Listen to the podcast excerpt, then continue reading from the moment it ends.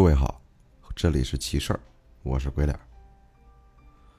这期的故事呢，就一个，也是个听众的投稿。这个投稿的名字叫做《父亲儿时的怪异陌生人》。我呢，想称为这个故事为凶杀。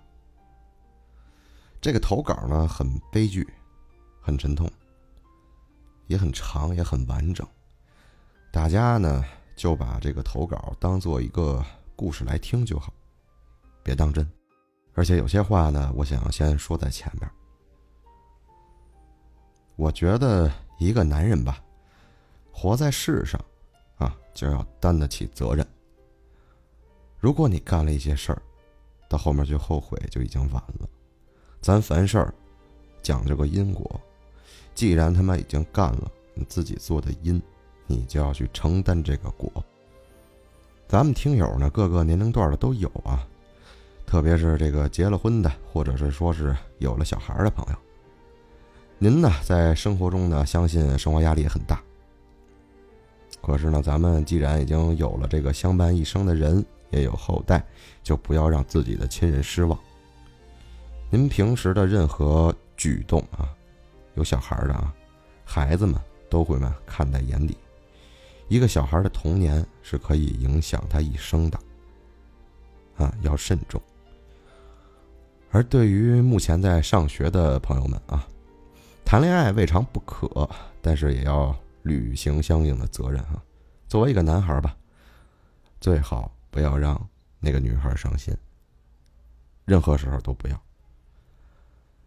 而平时呢，如果是被欺负或者是被霸凌的朋友们，你们要勇敢一点，要果断一点。你的背后有你的兄弟、你的姐妹、你的父母、老师、警察，还有我。好了，刚才说的那些话呢，跟各位共勉。任何时候啊，都不要让自己堕落。嗯，好了，开始吧。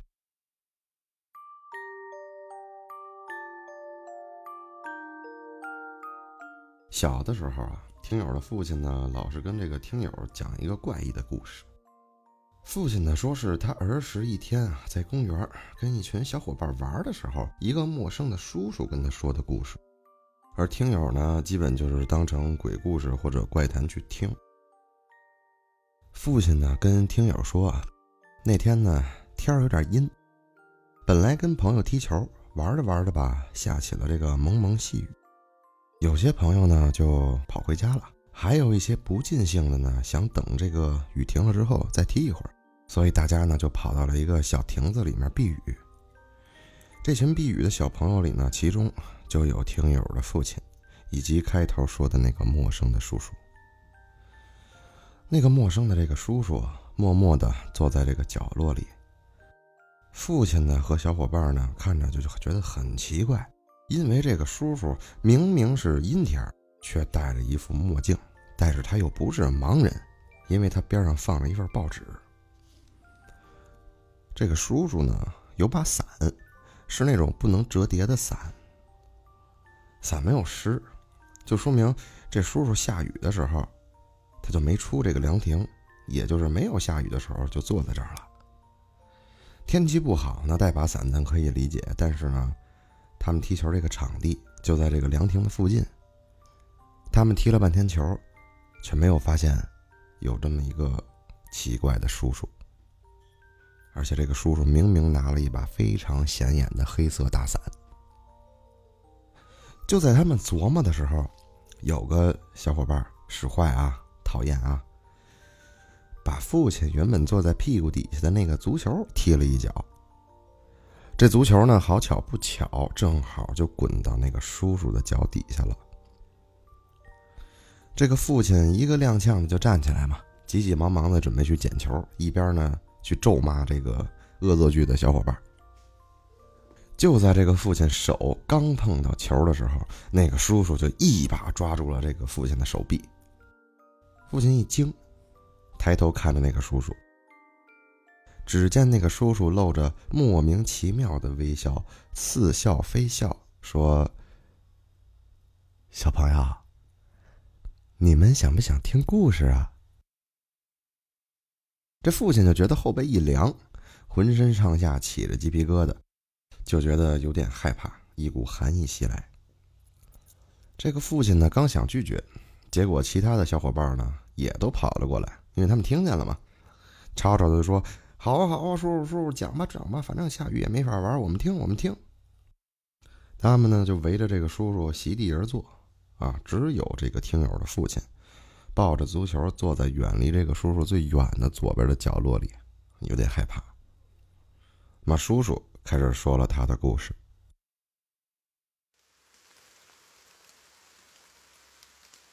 一个落魄的男人，在一个雨天的晚上，就是像他们踢球一样的这种雨天在大街上呢，漫无目的的闲逛，饥肠辘辘的肚子，疲惫的身体，没有什么地方。是他的归宿。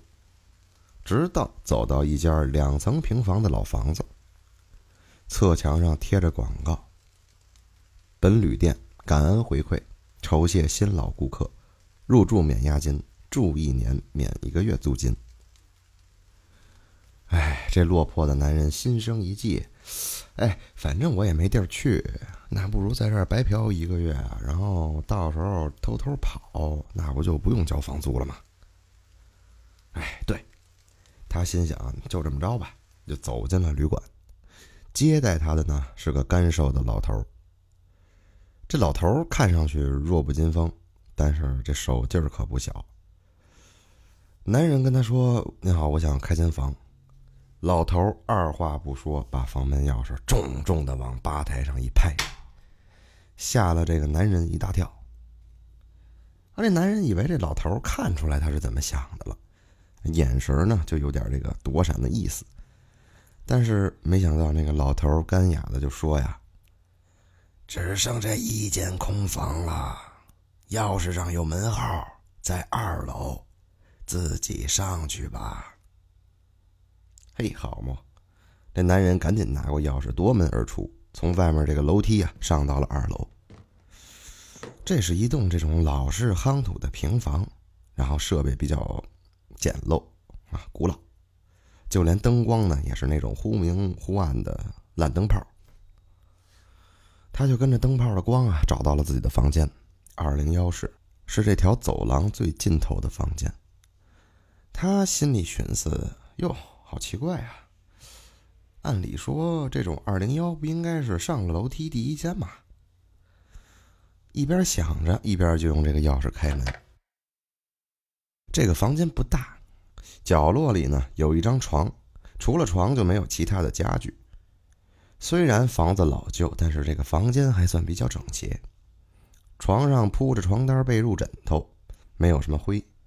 心里琢磨着：“嘿，哎呀，现在我能住这样的房子已经可以了，还怎么着呀？”于是呢，就准备睡去。在房间里呢，他辗转反侧。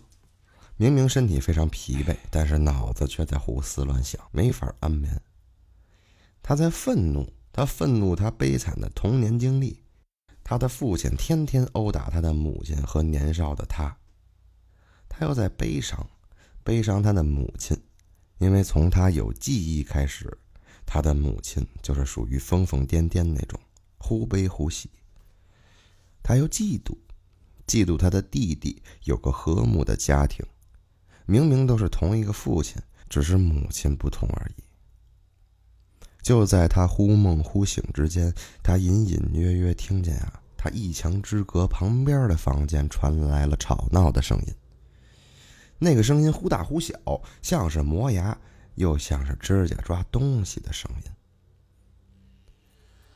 他在惶恐之间，突然感觉他的耳边有人叹了一口气。那叹气的真实感，甚至还有温度。他觉得他没听错，猛地坐起身体，紧靠墙壁，手在墙壁上快速乱抓，寻找灯的开关。很快，灯被点亮，不大的房间整个被尽收眼底。确实啊，除了他，没有任何人。他拼命的告诉自己：“没事，冷静，冷静。”他用他那一点儿的学问和常识去猜发生的一切，仔仔细细的观察这个房间的每一个角落，甚至疑神疑鬼的盯着自己的影子。他就觉得今天我这影子很奇怪呀，但是又说不清楚具体是哪儿奇怪，就是感觉这仿佛啊不是他自己的影子。他向墙壁呢慢慢走去，眼睛直勾勾地盯着映在墙壁上的影子，越靠越近，影子的颜色也越来越深。正当他觉得有点安心的时候，他看到他开灯开关的附近吧，有个纽扣大小的凹陷。那个凹陷很深，他就眯起了一只眼睛，向凹陷里面看。借着这个微弱的灯光，他隐约觉着凹陷里面好像是红色的。他呢，就找了一根用过的一次性筷子，往这个凹陷中试探。整根筷子几乎都放了进去。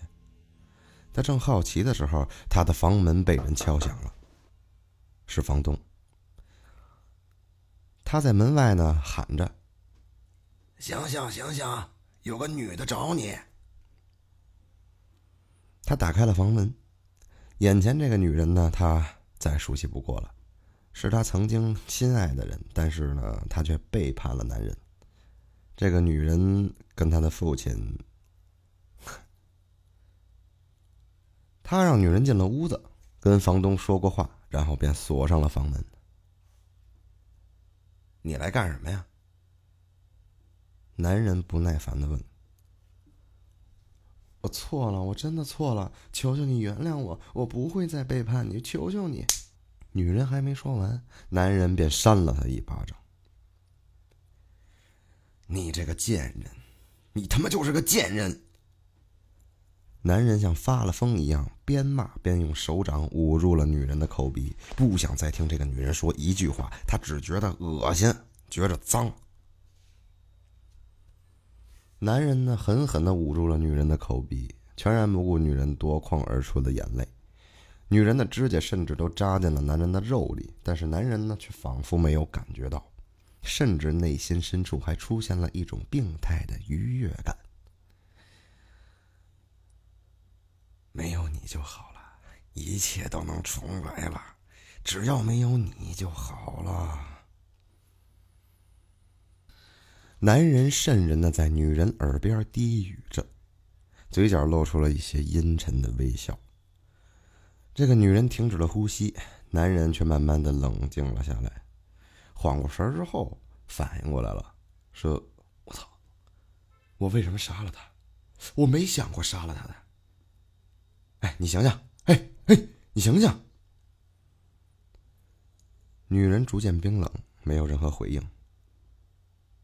我我我不能让你毁了我，嗯，不不不能让你毁了我。他连夜回到了原本的房子。之所以叫房子，因为这对他来说，从小到大都是让他恐惧的地方。好在母亲已经不在了，而那个父亲也已经死了。他在房子里东奔西找，找着了斧头、锯子一系列的道具，返回了租住的公寓。他挑了挑趁手的家伙事儿，把女人肢解。奇怪的是，他好像很熟悉这一切。女人的裙子呢，就被鲜血慢慢的染红，染得深红。肢解结束后呢？掏出一把斧头，冷冷的对这个女人的尸块说：“我知道很适合你睡觉的地方。”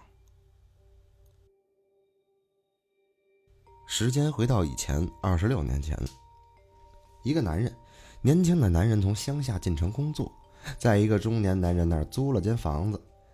夜晚降临。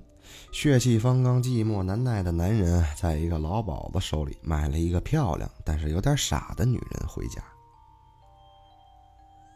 二十三年前，傻女人给男人生了个儿子，但是男人也似乎并不开心，甚至看着傻女人跟出生不久的孩子，感觉非常的愤怒。本来就穷，单位把他辞了，做买卖又他妈赔了。现在还要带着这俩拖油瓶，操！男人日日酗酒，成了酒腻子，借着酒劲儿当着孩子的面殴打虐待傻女人。孩子一天天长大，男子的暴力行为并没有收敛，直到男孩初中放学回家的那一天，男人在家暴他的母亲。他回到家，看见眼前狼藉的一切，觉得他的人生都他妈被这前面俩人毁了。操！只有他妈家暴的家庭、酗酒无能的父亲，还有他妈痴傻的母亲。男孩他愤怒，咆哮着威胁着父亲，手里举着刀：“你给我滚！你信不信我现在就打电话报警？你给我滚！”男孩喊叫道。男人竟然意外的听话，说：“ 好啊，出息了。”真他妈是个好儿子呀！哈，敢他妈拿刀威胁老子，狗杂种，你们都他妈给老子等着！说罢，男人便摔门离去，并带走了家里仅有的现金。男孩松了一口气，可是没想到的，这仅仅是他噩梦的开始。七年前，高中没毕业的男孩去厂里打工补贴家用，吃住呢都在厂子里。对家里不闻不问，只是月月把钱汇过去一些，偶尔打打电话给他那痴傻的母亲。有天倒班，夜里下了班打电话给母亲，看看睡没睡。电话无人接听。他当时心里萌生出一种不安感，但是觉得母亲可能是睡着了吧。等他白班下班的时候再打电话回去，还是无人接听。他慌了，急忙请假回家。房子里呢空无一人，这桌上的饭菜呢已经臭了，边上苍蝇呜呜的围着乱转。他不知道母亲的位置，只好挨家挨户的打听，结果呢没人愿意搭理他，没人知道他母亲的下落。这个时候呢，男孩的心里隐隐已经有一个答案了。男孩叹了一口气，坐回床上，心想：得了。从小也没他妈给过我任何关爱，甚至还会因此被同学霸凌。有这种母亲只是个拖油瓶啊，没了更好。他虽然对冒出这样想法的自己啊感到一丝丝的不安，但是很快呢他又释怀了，因为他下定决心要开始新的人生，新的开始，摆脱这一切。三个月前，男孩已经长大成人。他看着镜子中的自己，越来越像年轻时的父亲。他悲伤的觉得：“我靠，原来我原来真的是他妈这俩人生的。”一阵沉思之后，男人回头叫醒床上的女人。这是他人生中第一个所谓的女朋友。只是这个女人老是逼问他：什么时候见家长啊？什么时候结婚呐？什么时候领证啊？什么时候他妈拿彩礼呀？令男孩觉得厌恶。女人不知道她爱的这个男人一直都在骗她，男人根本没有可以双方座谈的勇气，也没有可以相见的父母。俩人呢，在床上云雨之欢嘛，这原本还是缠绵的场景，但是男人的眼睛却直勾勾盯着床边的镜子，他觉得有股莫名的恐惧感，他觉得镜子中的人并不是他自己，而是他的父亲。就连身下的女人的面孔也开始模糊不清，甚至映照出他母亲的样子。男人疯了，开始歇斯底里、抓狂、殴打女人，逐渐疯狂，而女人却觉得莫名其妙，眼泪直流嘛，甚至跪地祈求男人，一遍一遍的向男人解释自己并不是他的母亲，而是他的女朋友。但是男人却越发嚣张，阴恻恻的问：“你这个婊子什么时候跟他在一起的？”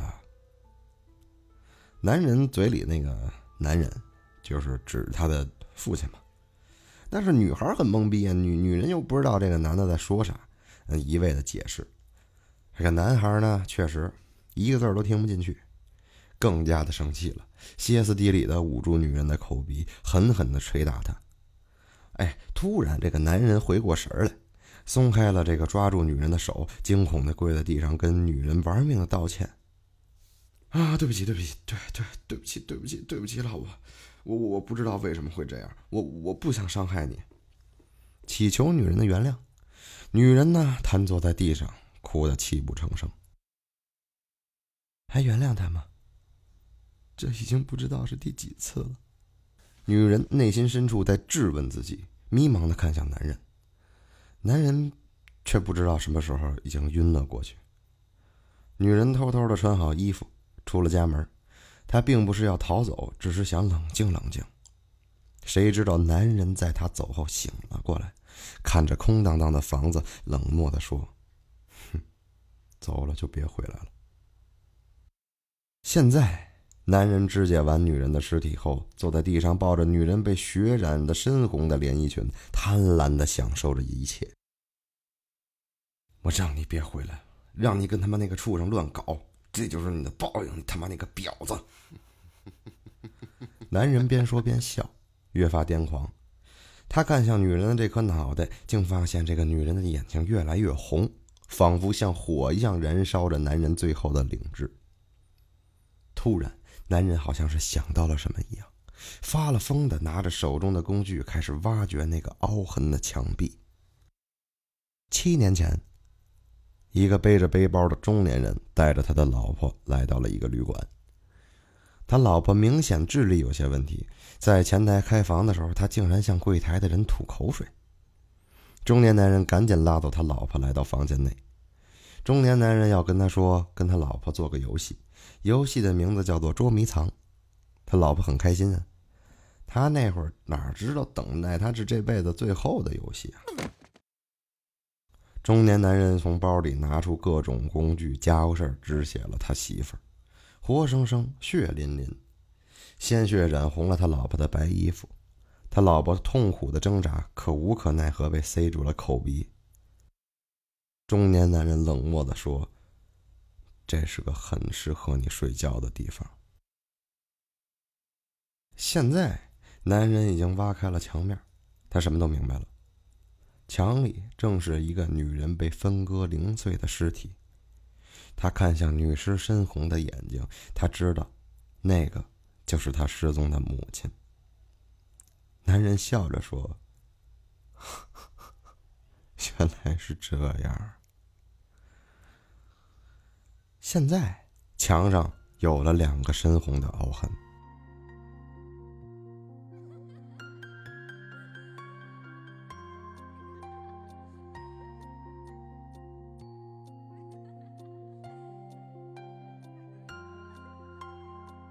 凉亭里奇怪的陌生的叔叔讲完了这个故事，小伙伴们鸦雀无声，死一般的寂静。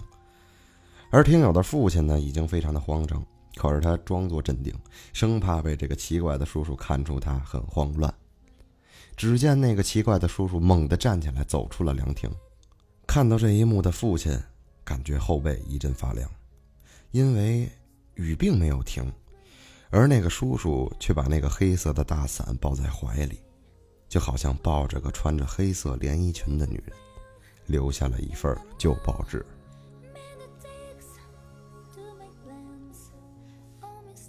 后来，这个听友父亲跟听友说，那会儿听完这个故事的小伙伴啊，好多都就不欢而散了。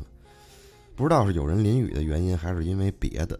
大部分的小伙伴呢，回到家，有的感冒，有的发烧，只有父亲跟另外一个等到雨停才回家的小伙伴。也是父亲最好的朋友，没有生病。而这个整件事儿也是这两个没有得过病的人记得，其他的小伙伴仿佛忘掉了，记忆只停留在踢完球而已。听友呢，跟听友的父亲参加他儿时小伙伴的葬礼。那天成都下着雨，在专程从东北飞过去的飞机上，父亲说。这是他参军前最好的朋友，但是退伍之后就分配到了东北，除了电话也没什么联系了。而今收到了这个消息，却是已经阴阳两隔。听友的父亲望向窗外，不知道在想些什么。听友的印象里，这个从小到大都坚强伟岸的父亲，现在竟如此落寞。说呀，这个听友的父亲之所以会对他说起这个故事，因为这个参加葬礼的时候，天儿下起了小雨，大家呢都不约而同的一身黑衣，打着黑色的雨伞。父亲的家属呢有个小男孩，背着这个装足球的背包，而葬礼的地点不远处有个小凉亭。父亲的眼神一直向那个凉亭眺望。跟着他的目光看去，好像看见了一个模糊的影子，而那个影子就好像静静的坐在亭子里等人过去。恐怕厄运真的会遗传吧。